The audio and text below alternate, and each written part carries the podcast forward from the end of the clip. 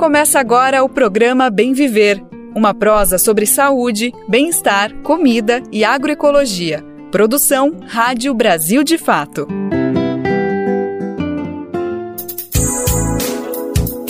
E hoje é quarta-feira, dia 20 de setembro de 2023. Seja bem-vindo, seja bem-vinda a mais uma edição do Bem Viver que tá chegando, que tá no ar. Eu sou Lucas Weber e te acompanho para irmos juntos e juntas na próxima uma hora. Chega mais, chega junto, aumenta o som que tem bastante notícia no Bem Viver de hoje. Vamos falar do discurso do presidente Lula na ONU, que fez um chamado global para os líderes no combate à fome e cobrou também um compromisso dos países na ação para o clima. Você também vai conferir uma entrevista com o ator Pedro Cardoso, que relacionou a ascensão do stand-up com o fascismo no país. Ele tem se posicionado politicamente nas suas redes sociais e conversou com o Brasil de Fato sobre política, teatro e TV. E tem mais uma avaliação sobre os 20 anos do Bolsa Família. O presidente Lula liberou o pagamento para os atingidos pelo ciclone no Rio Grande do Sul. E no final do programa tem uma entrevista com a ministra Margarete Menezes, ministra da Cultura.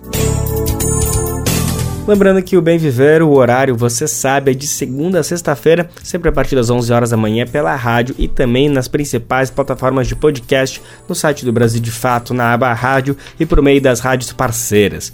O Bem Viver é transmitido na Rádio Brasil Atual, 98,9 FM na Grande São Paulo e também na internet da nossa rádio web no site radiobrasildefato.com.br. E também dá para conferir o programa no seu tempo, na hora que você quiser. É só acessar o site do Brasil de Fato ou buscar o programa nas principais plataformas de podcast e na rede de rádios parceiras que retransmitem o bem viver em todo o país. A lista de rádios você confere lá no nosso site. Já são mais de 100 emissoras que fazem retransmissão e se você quiser entrar nessa rede, basta se cadastrar. Vai em radiobrasildefato.com.br e lá você clica em como ser uma rádio parceira que tem o tutorial, o caminho para fazer parte, para entrar junto com a gente nessa missão de botar a voz do bem viver em todo o país. Brasil de Fato 20 anos. Apoie e lute.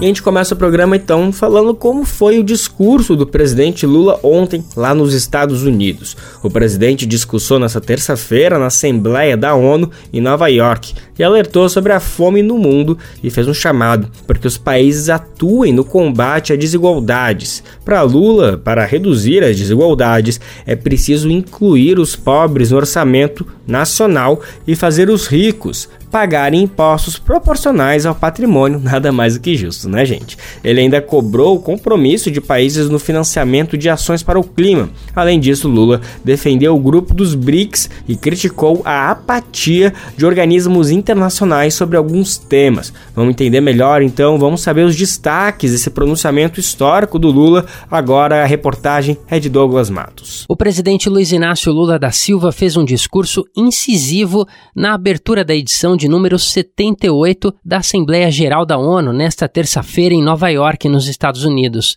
Ao falar à comunidade internacional, ele fez críticas ao que chamou de imobilismo e paralisia de organizações como o FMI, o Fundo Monetário Internacional e as próprias Nações Unidas, e disse que o surgimento do BRICS veio na esteira desse cenário. Lula destacou a recente ampliação do grupo com a entrada de Argentina, Irã, Arábia Saudita, Egito, Emirados Árabes Unidos e Etiópia, que se juntam a Brasil, Rússia, Índia, China e África do Sul.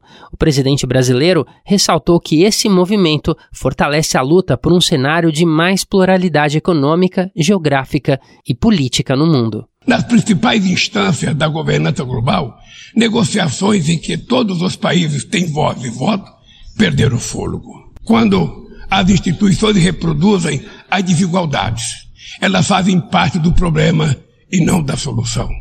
No ano passado, o FMI disponibilizou 160 bilhões de dólares em direitos especiais de saque para países europeus e apenas 34 bilhões para os países africanos.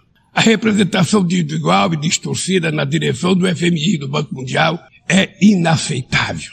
usando a já tradicional gravata com as cores da bandeira brasileira e sob olhares atentos de líderes de todo o mundo e também dos presidentes do Senado, Rodrigo Pacheco, e da Câmara dos Deputados, Arthur Lira, o presidente foi enérgico ao criticar a desigualdade e afirmou que falta vontade política dos que governam o mundo para superar as injustiças.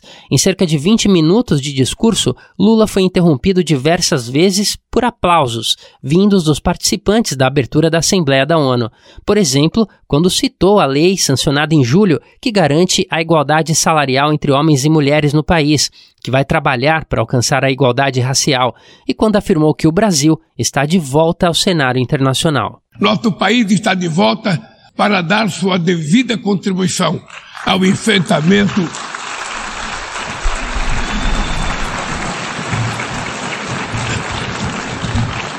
Nosso país está de volta para dar sua devida contribuição ao enfrentamento dos principais desafios globais. Ainda no discurso na ONU, Lula deu bastante espaço a questões climáticas.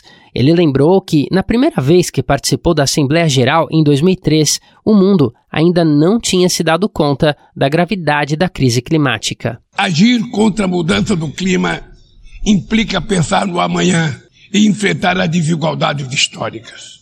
Os países ricos cresceram baseado em um modelo com alta taxa de emissão de gases danosos ao clima.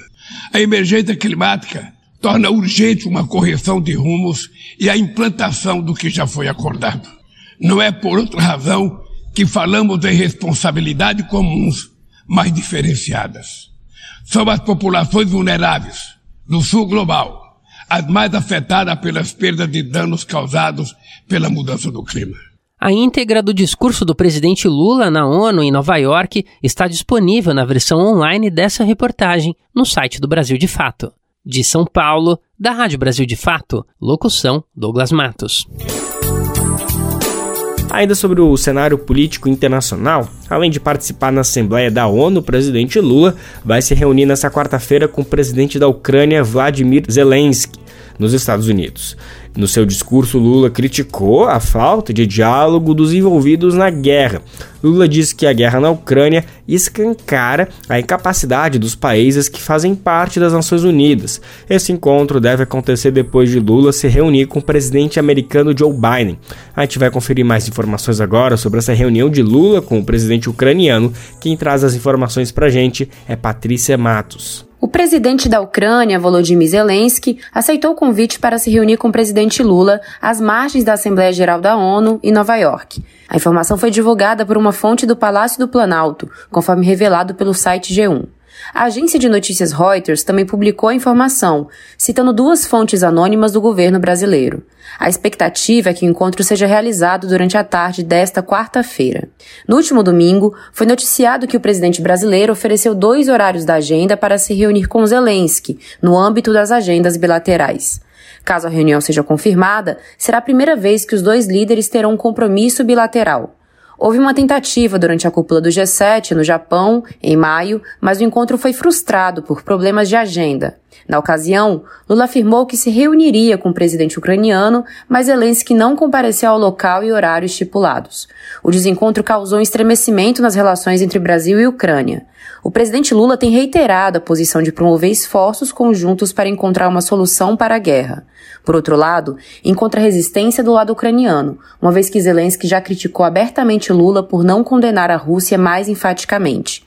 Após a frustrada reunião do G7, Zelensky fez declarações polêmicas.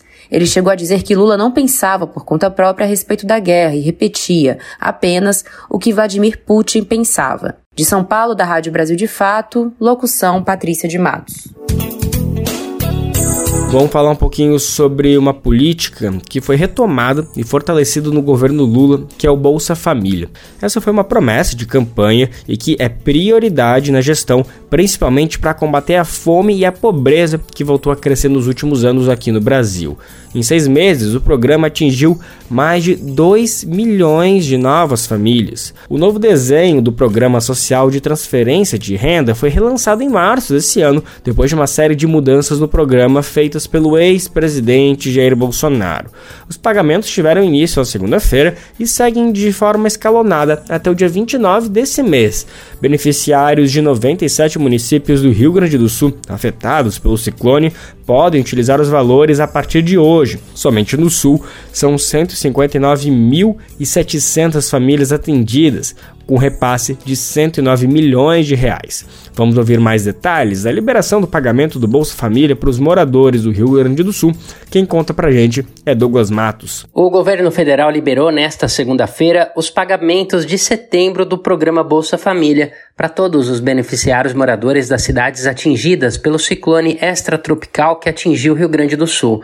No total, serão mais de 159.700 famílias beneficiadas, moradoras de 97 municípios. O Ministério do Desenvolvimento e Assistência Social, Família e Combate à Fome destacou que são adotadas medidas especiais em caso de emergência ou calamidade pública e que, por isso, as famílias das cidades onde houve mais perdas não precisarão esperar pelo cumprimento do cronograma de pagamentos oficial.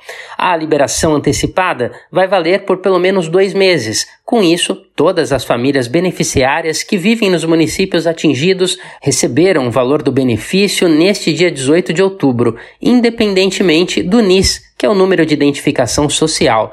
Caso a situação de calamidade se prolongue, será necessária uma nova solicitação por parte das prefeituras. A lista completa dos municípios contemplados pela antecipação do pagamento do Bolsa Família está no site do Brasil de Fato, www.brasildefato.com.br. De São Paulo, da Rádio Brasil de Fato, locução Douglas Matos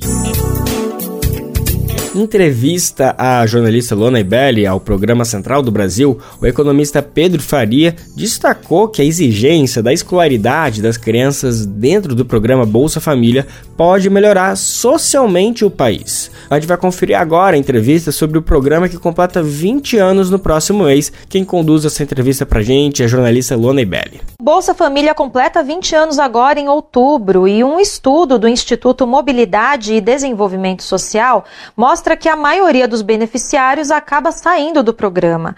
O levantamento analisou a situação de beneficiários dependentes com idade entre 7 e 16 anos em 2005.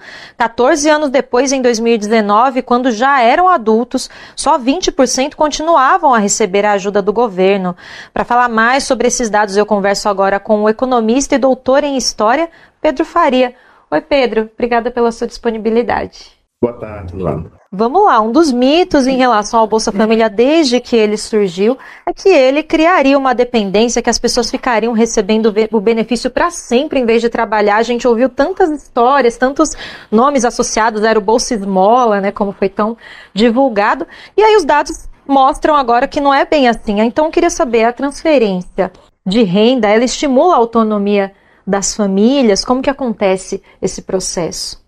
É, então, justamente a transferência de renda ela permite às pessoas ter uma estabilidade na, na renda que elas têm é, e a tomar decisões melhores, livres de pressão, da pressão econômica. Né?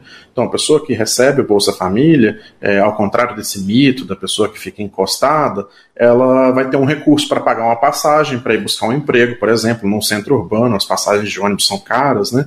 É, a pessoa vai ter, às vezes, se ela tem um emprego informal, né, quem recebe o Bolsa Família não é, é necessariamente desempregado, a pessoa tem uma renda intermitente, tem um emprego informal, e isso permite a ela é, organizar seus gastos, planejar é, um futuro, dedicar tempo é, aos filhos, né, à educação dos filhos. Então, é, também alivia pressões que ela pode sofrer de uma oferta de trabalho exploratória, é, de pessoas né, poderosas das localidades. Então, ele, o benefício ele dá autonomia para as pessoas poderem decidir o futuro delas. Né?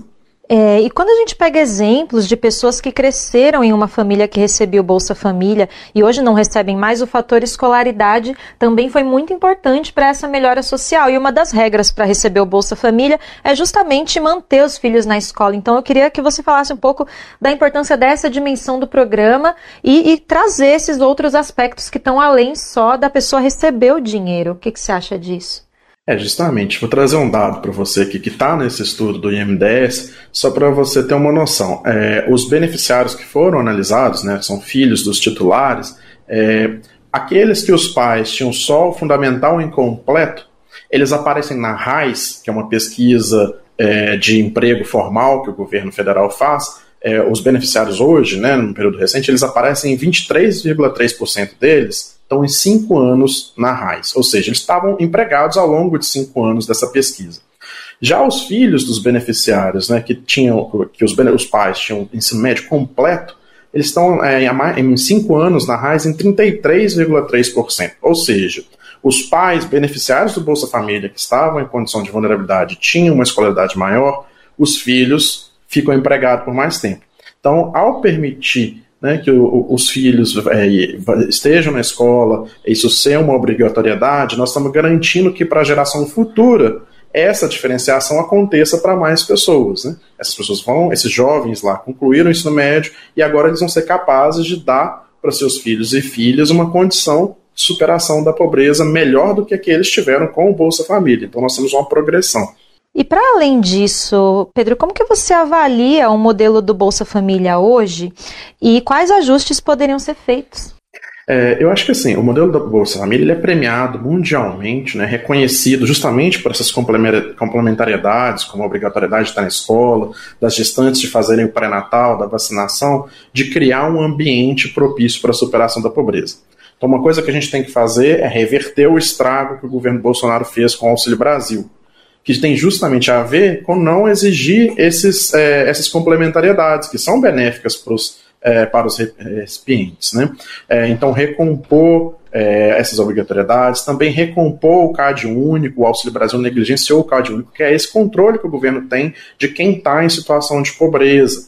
Outra situação que o governo federal tem feito é priorizar os, as residências que têm famílias com crianças que estão em fase de desenvolvimento, justamente por esses benefícios do programa, é, em, é, em, alternativa aos beneficiários que vivem sozinhos, principalmente os homens, né, dar ênfase para as mulheres, como diz a lei, porque os efeitos são muito melhores. Né? É, e uma outra questão é o Bolsa Família, ele foi historicamente é, a ferramenta fundamental para a superação da extrema pobreza. Então, como você notou, a pessoa sai da situação de extrema vulnerabilidade e nós temos que dar o próximo passo, que se faz com políticas de emprego. Né? Então, a pessoa sair da pobreza consegue um emprego formal ao invés de informal, é, um emprego de qualidade que remunera bem. Então, questões macroeconômicas como a reindustrialização, é, uma taxa de desemprego baixa, elas vêm em complemento. Políticas educacionais que garantem a estabilidade na escola, é, para os beneficiários que acessam a universidade pública, que exi exista uma política de permanência estudantil para que eles possam concluir seus cursos superiores. São várias políticas complementares que vão construir um ecossistema de superação da pobreza junto com o Bolsa Família, que é a camada fundamental ali. Isso aí, Pedro. Muito obrigada pela análise e até uma próxima oportunidade. Eu que agradeço, Luana. Nós conversamos com o economista e doutor em História, Pedro Faria. Agora no Bem Viver, a gente tem o prazer de trazer uma entrevista exclusiva com Pedro Cardoso, ator e comediante, ele é um símbolo da cultura nacional. Difícil alguém não que não se lembre do personagem icônico dele, o Agostinho, Agostinho Carrara, em A Grande Família. Hoje Pedro Cardoso está em cartaz com duas peças em São Paulo, é O Recém-Nascido e A Sombra do Pai. Duas peças que dialogam sobre autoritarismo no Brasil. Pois é, Pedro Cardoso foi muito atravessado por esses últimos anos da gestão Bolsonaro e ele decidiu se dedicar a debater o que levou à eleição do ex-presidente e também a criação desse movimento que ainda existe e ainda ressoa muito, que é o bolsonarismo. Nosso repórter José Eduardo Bernardes conversou com o ator sobre por que isso, por que ele resolveu se dedicar a esse tema, ao fascismo brasileiro, como o próprio Pedro Cardoso descreveu. Bom, a gente vai conferir agora a conversa dos dois no BDF Entrevista dessa semana. Brasil de Fato Entrevista. Olá a todas e a todos. Está começando agora mais um Brasil de Fato Entrevista e hoje num cenário especial para um convidado especial. Estou aqui com o Pedro Cardoso, tudo bom? Tudo bom e você, como tá? Tudo ótimo. Obrigado por nos receber aqui. Eu que agradeço, é uma honra para mim vir aqui falar com tua audiência aí do Brasil de Fato. Fico feliz. Sou leitor, acompanho, é um dos órgãos de imprensa que eu dos quais eu, com os quais eu me alimento. Pedro Cardoso é ator, redator, roteirista, autor, escritor e humorista. Na longa lista de prêmios e reconhecimentos de seu trabalho estão o Prêmio Shell e duas indicações para o Emmy Internacional está em cartaz com duas peças sobre o autoritarismo brasileiro, O Recém-Nascido e A Sombra do Pai. Pedro, você está em cartaz aqui nesse teatro, é, em São Paulo, né, na Tô. Augusta, com uma peça de stand-up, que é o Recém-Nascido. É, eu, é um falso stand-up. É um, é um fake, eu, eu li é, que você falou que é um fake stand-up. É, eu falo falso porque uma das coisas que eu acho que atrapalha a nossa vida é a gente incorporar as expressões estadunidenses, assim, sem nenhuma crítica a elas. A gente, quando vê, a gente está falando fake news. Por que diabo a gente está falando fake news quando o nome disso é mentira? Né? Desonestidade intelectual. Existem expressões em português que dão conta, e quando a gente fala numa língua estrangeira, nós não temos afeto por aquelas palavras. Fica entende? distante da gente. É. Quando eu falo assim, I love you, é muito mais fácil para mim do que dizer eu te amo. Porque eu ouvi eu te amo quando eu era pequeno e eu nunca ouvi I love you. Então, I love you é uma coisa que parece que não é o meu mundo. Para mim, fake news é o mesmo tipo de coisa. Eu acho que nós devíamos nos policiar um pouco para não aceitarmos tão é, passivamente esses conceitos estadunidenses, porque junto com eles vem a ideologia deles, vem os hábitos culturais deles, vem uma opção de coisas que não nos pertencem, entendeu? É. E a gente aí fica se iludindo. Então, eu não digo que é um fake stand-up eu já falo que é um falso stand-up, onde eu já provoco um encontro desagradável entre uma palavra em português, que é falso, e a expressão americana stand-up, que eu já odeio, porque ela em português, o que, que ela significa, né? Nada. Entretanto, ela virou um, um label, olha, um label, né? uma marca de um determinado tipo de teatro. E um teatro que não tem personagem, um teatro que é feito na primeira pessoa do ator. E eu fiz esse falso stand-up porque eu não acho que é uma coincidência que a ascensão dessa onda de comédias solitárias na primeira pessoa, que é o que é um stand-up, coincida com a ascensão do fascismo no Brasil. Quando isso começou a surgir, havia muitas pessoas engajadas nessa ansiedade de fazer esse tipo de humor que eram tão mal educadas quanto o fascismo brasileiro é, é e foi e se demonstrou ser, entende? Uhum a falta de educação é um dos pilares do fascismo brasileiro, porque a falta de educação impede uma conversa consequente. Se eu te ofendo aqui, se eu te desrespeito, você faz uma pergunta, eu falo, pega esse microfone que se dá. O objetivo da nossa conversa desaparece. A escuta, né? A escuta, a argumentação consequente. Então, essa agressividade que se disfarça né, de uma aparente espontaneidade, muito. Pô, fala sempre que eu sou assim, que eu falo o que eu sinto, que eu não estou aí para o estabelecimento político, outra expressão em inglês. O estabelecimento político é o mundo político, né? É, é, é o mundo político ela é muito constituinte desse fascismo, sabe? E quando esses, essa comédia solitária apareceu, muitos desses comediantes eles tinham o mesmo comportamento do fascismo. E depois revelou-se que muitos deles apoiaram Jair Messias Bolsonaro. Muitos deles, inclusive, foram pegos fazendo shows é, controversos, para dizer o mínimo. É, verdade. Cheio deve, de polêmica. É, eu, eu não estou só confirmando assim com muita convicção, porque eu não vi. Eu não Inclusive, sei. Um deles foi acusado, foi para a justiça e tudo mais, teve que tirar os vídeos do YouTube. É, tem, tem a, uma agressividade desrespeitosa que não é direito de ninguém, né? Você, eu estava pensando sobre isso hoje de manhã. Ainda que o humor ele deva desrespeitar o quê? O humor é um desrespeito, mas a quê? Ao poder e não às pessoas. Essa para mim é a diferença. Uhum. O humor, ele é sempre uma afronta às estruturas de poder. Eu posso fazer uma piada maravilhosa sobre uma estrutura de poder sindical. Eu posso fazer uma piada maravilhosa sobre uma estrutura de poder doméstico, conjugal, paternal. Mas eu não posso fazer uma piada ofensiva a um específico líder sindical, entendeu? Isso para mim é a grande diferença. Quando eu personalizo o meu espetáculo, eu não estou mais falando do tema, estou falando de alguém. Aí eu estou obrigado a todos os respeitos que nós temos que ter uns pelos outros, entende? Mas nós não temos que ter respeito pelo poder. O poder, pelo contrário, ele não merece o nosso respeito, porque raramente o poder pertence a quem deveria. Com certeza. É, eu vi você falando sobre o espetáculo é, e fazendo essa relação entre o stand-up e, enfim, os demais trabalhos no teatro.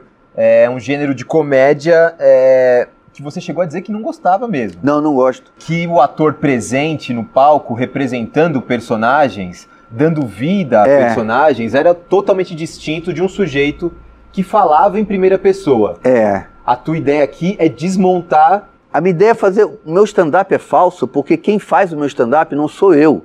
é um personagem. Entendeu? Então ele é um stand-up feito por um personagem. Um personagem é uma dialética sempre, mesmo que seja um monólogo. Porque um personagem não é uma pessoa. Eu e você, nós temos uma complexidade existencial. O personagem não. O personagem é um tipo da sociedade, entendeu? É o ladrão, é o puritano, é o, o, o sádico, é o avarento e, e, e tipos mais complexos. Mas o personagem é uma redução de uma complexidade humana a alguns aspectos. Ele, portanto, é como ele é uma fábula sempre. Então ele é permanentemente o pensamento se revelando e se construindo e se desconstruindo num movimento é, de, de não certezas, mas de questionamentos do que, afinal de contas, eles mesmos são, os personagens. Enquanto que uma pessoa, ela não está dizendo algo que está em movimento. Ela manifesta uma certeza convicta, entende? E diante de uma certeza convicta, você ou concorda ou discorda você provavelmente não pensa. E a linha tênue entre a agressividade e a violência descamba. É, acho que a linha nem fica tênue, né? Ela fica evidente, é. né? Assim, é muito muita violência é feita com o álibi do humor. É. E eu não acho que o humor é necessariamente libertador. Se você faz uma piada preconceituosa, isso é um humor que conserva o pensamento preconceituoso, né? Eu ia te perguntar sobre o humor, então eu já vou adiantar agora que a gente claro. já entrou no tema. Você acha que o humor tem limites? A gente vê hoje no Brasil várias questões relacionadas a humoristas, a programas humorísticos que foram censurados, né, ao tocar em alguns temas, enfim. Mesmo é, atores conhecidos, enfim, o Porta dos Fundos sofreu com isso durante um tempo. O humor tem limites para você? Eu acho que tudo tem limite, né? Nada não tem limites. A própria Constituição contempla um pouco isso, que todo limite é limitado pelos outros direitos. Todos os direitos são limitados pelos outros direitos. Nenhum direito é absoluto. Então eu acho que o humor tem limite. É difícil precisar em que momento é, o humor atravessou um limite ou em que momento o sensor do humor é ele que está atravessando o limite, entendeu? É mesmo uma questão é bastante complexa, na minha opinião. Porque o humor, como eu dizia na nossa, nas nossas frases há poucos minutos atrás, a função do humor, na minha opinião, na sociedade é ser um crítico ao poder. Toda piada, no fundo, é uma piada que denuncia uma estrutura de poder e uma estrutura opressiva, entendeu? Então, obviamente que o humor incomoda os poderosos. Então, se o Porta dos Fundos faz uma piada sobre a sexualidade de Jesus Cristo, isso incomoda quem vê no cristianismo uma possibilidade de poder, entende? Uma, um modo de exercer poder. Se eu fizer uma piada sobre o Partido Comunista dentro de um país comunista, provavelmente aquele poder comunista vai querer me censurar. Então é complicadíssimo limitar o poder. Entretanto, eu acho que não há muita dificuldade quando você chega na ofensa pessoal. Eu não cito o nome de quase ninguém. Eu, tem uma piada que eu faço agora com o Carlos Alberto da Nóbrega, mas é uma piada muito assim. O personagem é posto de castigo no banco da praça e eu falo, eu fiquei lá sentado ao lado do Carlos Alberto da Nóbrega. É uma piada sem grande ofensa à pessoa dele. Às vezes eu falo assim, ainda tive que aguentar ele falar mal do Lula, porque é uma coisa que ele fez. Mas não digo que ele é. Eu não ponho adjetivos nele, eu não ofendo a família dele, eu não digo que ele merece coisas horrorosas.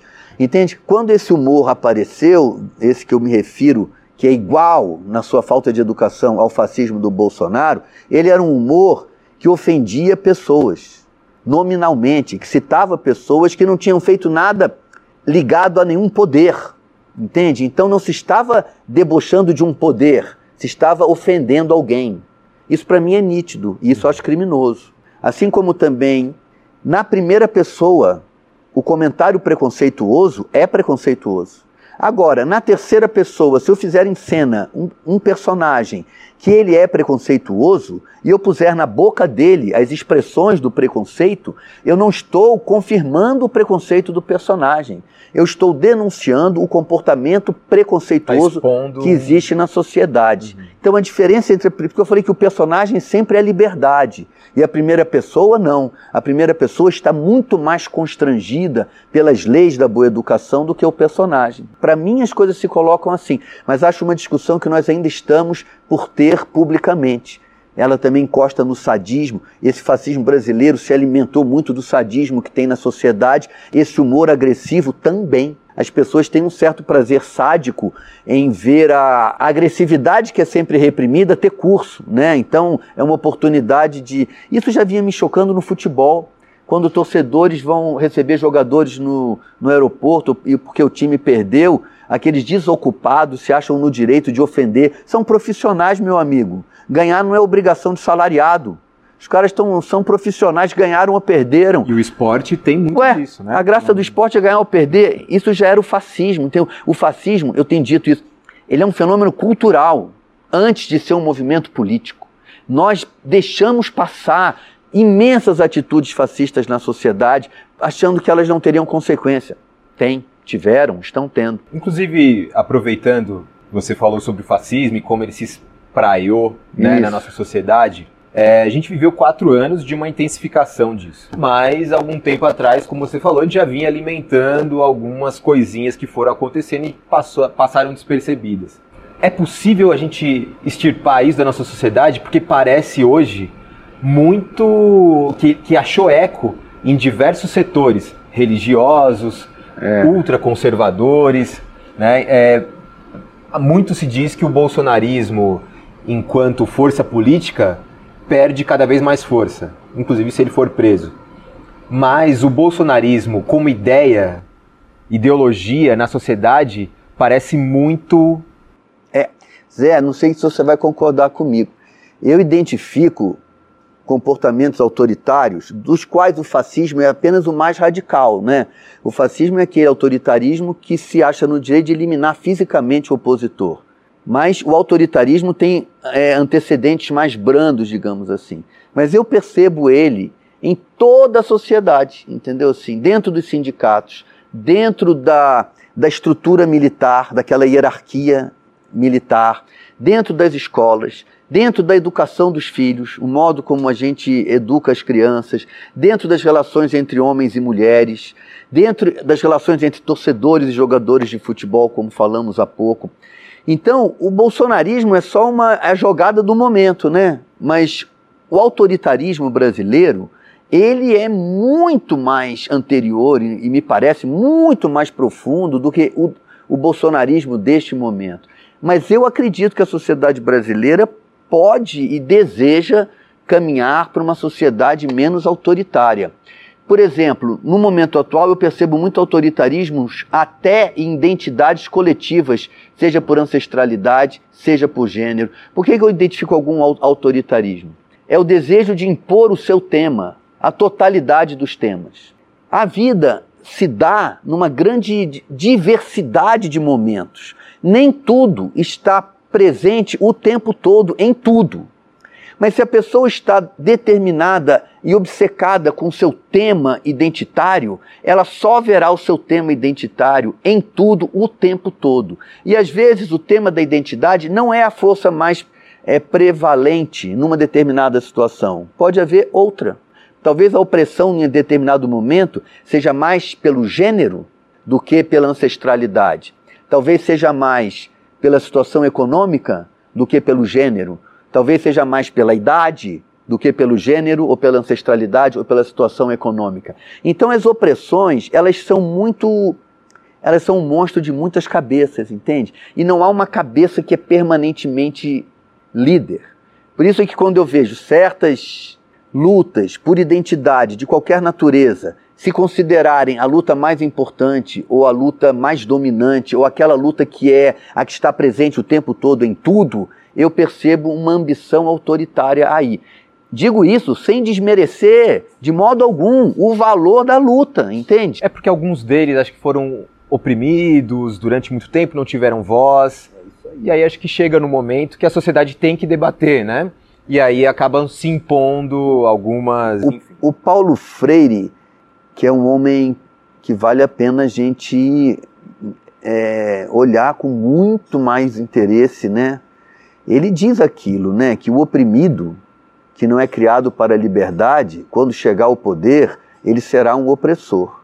Isso é uma verdade muito incômoda, muito dolorosa, principalmente quando você ainda está vendo historicamente determinados diversos grupos da sociedade, as mulheres, os afrodescendentes, os, afro, os orientais, é, as crianças, diversos grupos, e principalmente os empobrecidos, lutando ainda contra uma imensa opressão. Mas já nessa luta pode ter um ovo da serpente, entende? Já nessa luta, se ela não for uma luta pela liberdade, mas sim uma luta pelo poder, provavelmente, seja o grupo que for, eu tenho medo chegando ao poder, pode cair na tentação autoritária. Se fascista ou não, depende. Existem muitas histórias de revoluções pela humanidade que produziram regimes fascistas. A própria Revolução Francesa. Ela lutou contra o domínio da aristocracia e do clero. A burguesia, quando chegou no poder, instalou imediatamente um sistema de terror contra, inclusive, o próprio povo. Então, uma revolução libertária não é garantia de um Estado livre, no momento seguinte, entende? Então é complexo a questão do autoritarismo brasileiro, na minha opinião. E longa. Pedro, muito obrigado por essa conversa, viu? Isso foi mesmo uma conversa. Foi, né? Te agradeço imensamente. a gentileza das perguntas, da interlocução. Obrigado. Quase, foi quase uma terapia. Com certeza. Para todos nós. E a você que nos acompanhou até aqui, muito obrigado. Na próxima semana voltamos com mais uma entrevista. Tchau, tchau. Lembrando que a conversa tá lá completinha e salva, disponível para você ouvir, ver, ler, tá toda completa lá na íntegra, lá no site do brasildefato.com.br, não perde não. A Câmara dos Deputados aprovou no último dia 14 o projeto da lei da mini reforma eleitoral que vai passar a valer nas próximas eleições em 2024. Bom, a proposta ainda vai passar pelo Senado, que tem três semanas para avaliar os projetos. Nos últimos 20 anos ocorreram mudanças importantes, como, por exemplo, a proibição do financiamento de campanhas por empresas privadas e a penalidades para fake news e Caixa 2, entre outros debates. Mas o que está em jogo nesse texto e quais são as mudanças?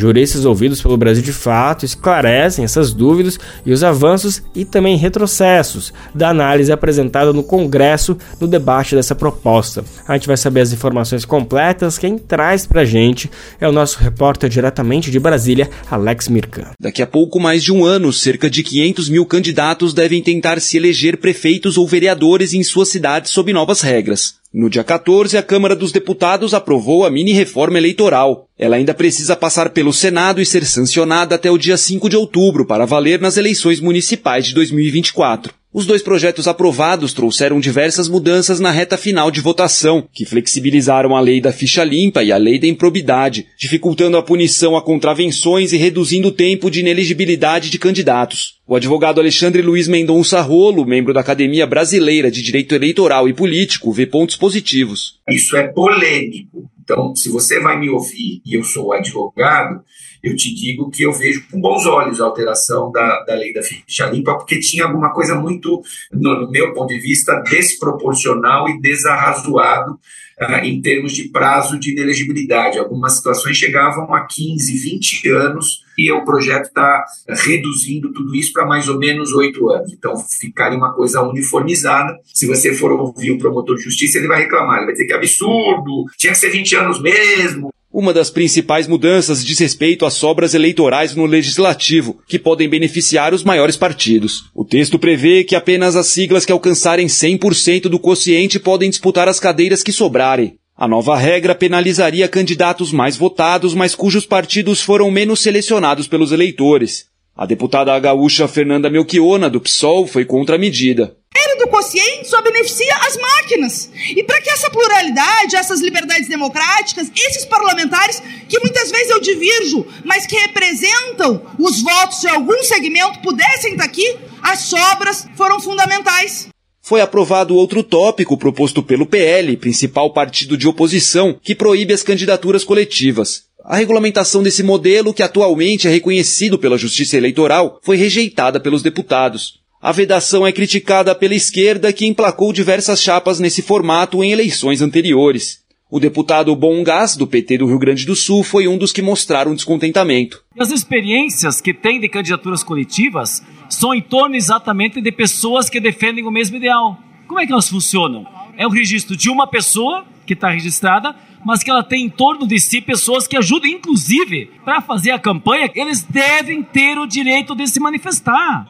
A velocidade entre a elaboração da mini-reforma e a sua tramitação também incomoda organizações da sociedade civil. A iniciativa do presidente da Câmara, Arthur Lira, de criar um grupo de trabalho no fim de agosto teria dado menos de duas semanas para que houvesse audiências públicas e discussões profundas sobre os projetos. O advogado Arthur Melo, do Pacto pela Democracia, vocaliza a insatisfação. A gente vê com preocupação é, a normalização desse tipo de processo. Eles estão mudando as regras do jogo é, um ano antes da eleição, sem a participação da sociedade, sem um amplo debate. É, e o resultado que a gente tem visto não poderia ser outro. O texto é lotado de coisas que vão contra a transparência e a integridade do sistema eleitoral, é, contra a participação de mulheres e de negros. Então a gente está bem preocupado com, com o teor desse texto e com a forma que foi apresentado Outra mudança polêmica tem a ver com as candidaturas femininas e negras. A nova regra passa a contabilizar a cota de 30% por federação e não mais por partido, o que tende a reduzir o total de candidatos desses segmentos nos municípios. A proposta também estabelece regras mais brandas para configurar fraude às cotas de gênero e abre brechas para permitir despesas de campanha combinadas com homens. No entanto, há mudanças também consideradas positivas, como a permissão de doações via Pix, a utilização do fundo partidário para custear despesas de viagem durante as campanhas e a proibição de repasses do mesmo fundo enquanto houver lacunas na prestação de contas. Rolo também fala de outra medida que considera positiva. São várias as, as propostas de alteração e eu vejo uh, mais pontos positivos do que pontos negativos. Eu posso dizer que uma coisa que é muito importante que seja aprovada não vai resolver o problema, mas pelo menos ameniza o problema, é a questão da antecipação das convenções partidárias e dos registros de candidaturas. Por que, que isso é importante? Para que a Justiça Eleitoral tenha minimamente condição de julgar os registros até a data das eleições. O relator da mini-reforma, Rubens Pereira Júnior, do PT maranhense, defende o conjunto das medidas. A maior vantagem da nossa mini-reforma é não é ter entendido que nós já mudamos muito. O sistema político já ganhou bastante quando acabou com a coligação, quando acabou com o financiamento empresarial, lugar de empresa não é fazendo política, quando instituiu a cláusula de barreira. Então as grandes mudanças já haviam sido feitas. Dessa vez o Congresso Nacional disse: "Ei, nós defendemos o nosso modelo. Queremos fazer pequenos ajustes para aperfeiçoar exatamente o cenário de quem disputa a eleição no ano que vem." De Brasília para a Rádio Brasil de Fato, Alex Mirkan. Você já parou para pensar no tamanho do lucro dos bancos? Bom, mesmo com a pandemia nos últimos anos, a crise econômica e social, esses fatores não afetaram significativamente o desempenho das instituições financeiras no Brasil. A gente sabe das altas taxas de juros cobrados pelos bancos, com reajuste, os clientes não conseguiram pagar as dívidas e essa inadimplência impactou a lucratividade dos bancos nos primeiros seis meses do ano. O lucro dos quatro grandes bancos do país, com ações na bolsa, recuou 8,7% no segundo trimestre por perdas com devedores. De acordo com economistas ouvidos pelo Brasil de Fato, a culpa pelo esse baixo desempenho é das próprias instituições financeiras. Olha só, a gente vai saber mais detalhes, a gente vai entender melhor essa análise na reportagem de Vinícius Konchinski e a locução é de Thalita Pires. O lucro dos maiores bancos brasileiros está caindo em 2023. No primeiro trimestre, as cinco maiores instituições financeiras do país, Itaú, Banco do Brasil, Bradesco, Santander e Caixa, lucraram 3% menos do que no mesmo período de 2022. No ano passado, de janeiro a dezembro, a queda foi maior que 8%, considerando os mesmos bancos, com exceção da Caixa. Essa redução, segundo analistas do mercado financeiro, está ligada à inadimplência de clientes. E para economistas ouvidos pelo Brasil de Fato, o aumento no número de pessoas que não conseguem arcar com as dívidas é em grande parte causado pelos próprios bancos. Ou seja, as instituições financeiras foram, em parte, culpadas pela queda de seus lucros. É o que explica o economista André Roncalha, professor da Unifesp, a Universidade Federal de São Paulo. O comprometimento da renda é, com dívida de banco, que acaba sufocando um pouco o orçamento familiar, e no contexto de uma concorrência bancária maior, né, com as fintechs, esses bancos digitais, é inevitável que as famílias que se veem mais pressionadas acabem correndo né, para esses outros bancos e deixam de pagar os bancos onde elas contrataram as dívidas originais. Né, então, cheque especial é, chega a algo em torno aí de 200, 300% ao ano, cartão de crédito no rotativo passa de 400% ao ano, e esse é certamente é um efeito alimentador dessa roda da dívida, né, que faz com que uh, a inadimplência avance. De acordo com pesquisa mensal da Confederação Nacional do Comércio, o Brasil tem hoje 77% das famílias endividadas. Ainda segundo o estudo, os bancos, em geral, são os principais credores dessas dívidas. Os juros cobrados no cartão de crédito são de 425% ao ano, os mais caros do país, conforme levantamento da Associação Nacional dos Executivos de Finanças. Simone Deos, professora da Unicamp de Campinas, também vê responsabilidade dos bancos nas taxas de endividamento e inadimplência do país.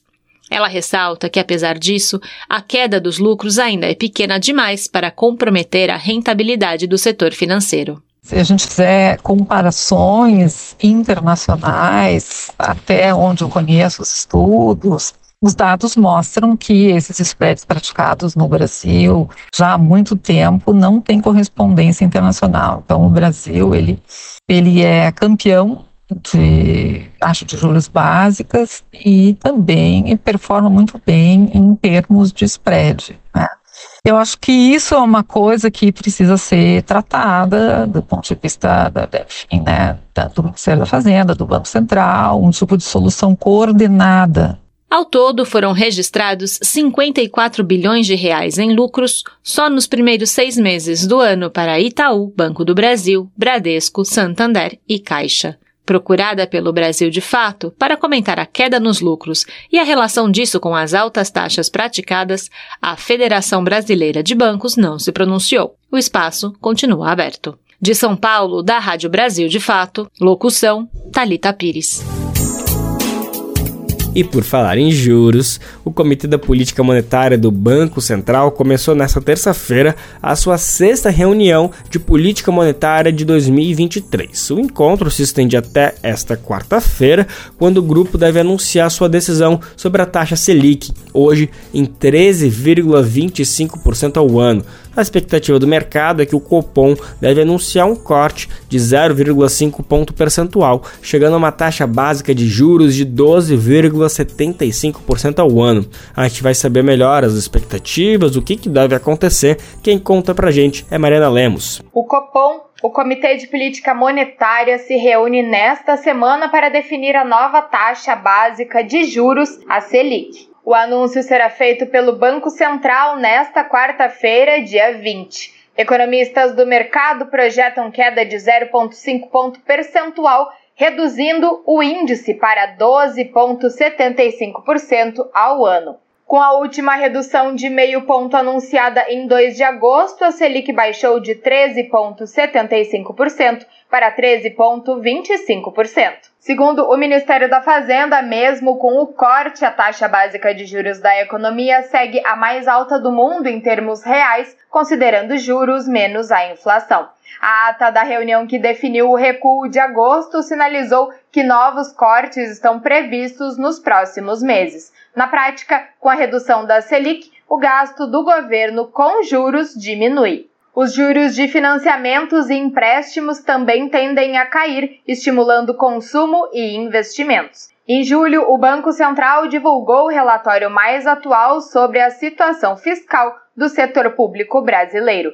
De acordo com esse documento, o governo federal, os estaduais e os regionais gastaram só em junho mais de 40 bilhões e meio de reais para pagar os juros da dívida pública. De São Paulo, da Rádio Brasil de Fato, Mariana Lemos. A ministra da Cultura, Margarete Menezes, realizou uma entrevista coletiva para jornalistas da mídia alternativa uma atividade promovida pelo Centro de Estudos da Mídia Alternativa Barão de Tararé, e o Brasil de Fato teve o prazer de participar dessa coletiva mais do que especial. A conversa foi na sexta-feira passada e a gente vai compartilhar alguns trechos desse bate-papo com a ministra agora no Bem Viver. A coletiva foi feita para ouvir por parte da ministra como está a construção do setor cultural e da democracia no país, qual o projeto que a ministra e o governo Lula defendem para a cultura e quais políticas já estão sendo implementadas.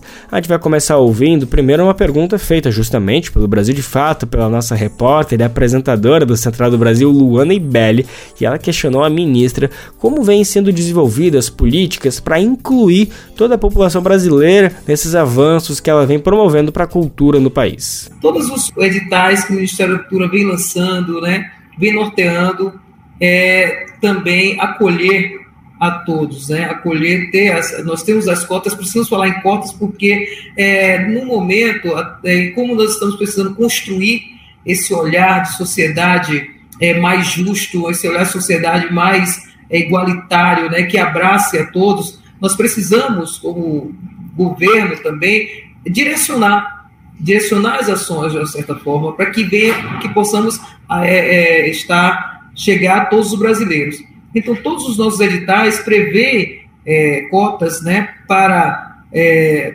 para, questões de gênero, questão de, de é, comunidades quilombolas, é, é, povos originários, LGBTQIA+, né, também a questão da acessibilidade, nós estamos também muito é, investindo muito nisso. Nós restituímos os conselhos da cultura, onde tem representação de todo o Brasil e também representação é, de pessoas é, é, ligadas à acessibilidade, é, indígenas, quilombolas. Então, nós estamos nessa reconstrução buscando ter em todas as áreas esse, esse lugar, esse olhar dessa diversidade que temos né, no nosso país. É, e, e também é, a descentralização, estamos buscando ter parcerias para essa descentralização. Né? Nas, nos editais que, que estamos lançando com, de, de, cinema, nos editais livre leitura, nós estamos também com é, ações muito potentes nesse sentido. Agora, há pouco tempo, foi lançado um projeto muito bonito na, pela Secretaria de Livre Leitura, chamado Olhos d'Água, onde nós estamos aí agora buscando ações de bibliotecas que já existam e chegar com fomento para auxiliar aquele acontecimento, né? Nós estamos também é, buscando, com as ações do audiovisual, chegar a todas as, chegar a todas as escalas. Acabamos de lançar agora também é, editais para novos empreendedores do audiovisual. Então, é, é, é, muita coisa que o Ministério da Cultura está fazendo no sentido de poder é, dar acesso a todos. Mas também temos essa missão de fazer com que o povo brasileiro também receba. Então, nós não, a visão do Ministério não é só para o setor cultural, mas é também dando uma resposta para a sociedade em si. Queremos promover cursos também junto com, com o SEBRAE, né, para formar gente nessas áreas técnicas da cultura, das artes, né? Estamos buscando isso. Então, nós temos muitas, é, temos muitas metas, né? Pra, e, e para esses oito meses de trabalho, posso dizer aqui que ninguém está parado, ninguém para aqui nesse ministério, né? Porque justamente, olha, vou te falar, o tanto desmonte foi desde 2016, né? O desmonte do Ministério da Cultura e depois que os quatro anos que, que se seguiram foram quatro anos onde todas as políticas foram praticamente deixadas de mão. Então nós chegamos aqui, além de resolver as coisas que nós que já que tinha aí, né, de legado, né, da, da, da gestão anterior, nós estamos implementando nova, nova visão, nova, uma nova, novas gestões também em várias, em várias áreas. Né? Nas áreas de direitos autorais, estamos nesse primeiro, nesse, nesses oito meses primeiro assim, a reconstrução disso que foi que é uma discussão internacional. Nós estamos em ativa, né? Então é, estamos buscando é, é, é, chegar em todos os lugares da cultura. A nossa, o nosso querer né, é que tanto quem consome como quem produz né, tenha mais qualidade para o acontecimento cultural e artístico no país. Né? A, a, a, Funarte também, a Fundação Nacional das Artes, lançou ainda há pouco, uh, mês passado, né, 50 milhões né, de, de, de, em projetos e editais para a comunidade é, das áreas das artes, né? Então, estamos buscando e queremos aí também parcerias, queremos é, ideias, né? Que, com que a gente possa potencializar cada vez mais. Eu acho que o diálogo é uma ferramenta maravilhosa quando a gente quer buscar soluções, né? Então, quem vivencia, quem está, por exemplo, o que a Laís trouxe nesse assunto, nós queremos, de alguma maneira, o que o Ministério puder, de alguma forma, chegar para auxiliar, para orientar melhor, né? Nós queremos fazer isso. Nós somos um, essa abertura, eu acho que é importante, somos um país gigante, de 210 milhões de habitantes, um país continental, cada lugar tem suas, tem suas diferenças, né? E queremos achar soluções para todas as coisas. A ministra também falou sobre o poder da cultura para o combate à violência, em especial em territórios periféricos. A cultura, certamente, ela é uma, um dispositivo de, de emancipação, de transformação social. A arte, ela traz isso, né? E é uma ferramenta muito potente nesse sentido, né? Então, eu posso falar um pouco sobre isso pessoalmente, porque eu venho de um lugar onde não tinha muita política pública direta, né? onde é, centros culturais não existiam. Né? Então, nós, a partir do, da iniciativa é, que fizemos um centro cultural há 18 anos, então nós vimos na prática a transformação disso, a transformação do ambiente. Né? Eu também, quando criança, que venho também de uma ação é, de projeto cultural dentro da escola, é, e sempre foi uma, um acontecimento que não só transformava o ambiente da escola, mas toda, todo o entorno, né? Então, isso são experiências também, notícias que temos de outras experiências nesse sentido, especialmente é, em lugares que é, de combate à violência, né? Temos experiências, é, por exemplo, na cidade de Medellín, no México, foi assim um, um fator fundamental de transformação dos ambientes é, de violência, a chegada da cultura no lugar, a chegada do equipamento cultural. Então, nós estamos é, buscando, nesse novo movimento de descentralização né, da, da aplicação das políticas públicas, é, chegar nesses lugares, chegar onde mais precisa. O presidente Lula ele tem esse apelo né, de atender a quem mais precisa. Então, o Ministério, as políticas que estamos lançando, têm essa capilaridade. Nós estamos buscando chegar justamente nas favelas, fazer essa descentralização também, não só no fomento, mas na ação. Então, por exemplo, a retomada dessa, desse programa da, da Cultura Viva, né, que é um apelo realmente que ficou, um eco que ficou do acontecimento dessa política dos dos governos anteriores na gestão do, do, presidente Lula, nós estamos retomando isso, acabamos de lançar o, os editais, e é, é, muito, é muito forte, porque, por exemplo, não que nós vamos lá fazer, porque já existem acontecimentos nesses lugares culturais, aqueles pequenos grupos, mas que nunca tiveram o, o acesso ao fomento, né? Então, nossa, a cultura viva, ela faz essa ligação, ela reacende essa ligação. Como já houve o acontecimento dessa política, existe uma memória também desses lugares, os pontos de cultura, essa reativação será importante, mas nós estamos também com, junto com o Ministério da Justiça, o ministro da Justiça, Flávio Dino, ele veio aqui e nos convocou também para nos auxiliarmos, nós auxiliarmos com a cultura nesse movimento de pacificação do país, né? E com essas respostas de Margarete Menezes, ministra da Cultura, a gente anuncia que mais um Bem Viver chega ao fim, mas sim, amanhã estamos de volta a partir das 11 horas contigo, hein, contando com a sua presença para tocar mais uma prosa nossa de cada dia.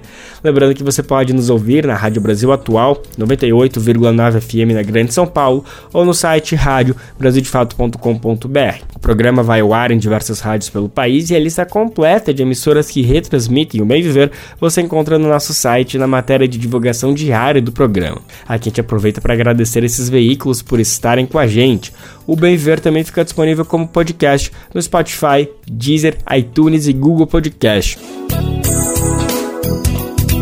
Este programa teve apresentação de Lucas Weber e roteiro de Annelise Moreira, edição e produção de Daniel Lamir e Douglas Matos, trabalhos técnicos de André Parocha, Edson Oliveira e Lua Gattinoni, coordenação de rádio e TV Moniz e Ravena, diretora de programas de áudio Camila Salmásio, direção executiva Nina Fidelis, apoio toda a equipe de jornalismo do Brasil de Fato.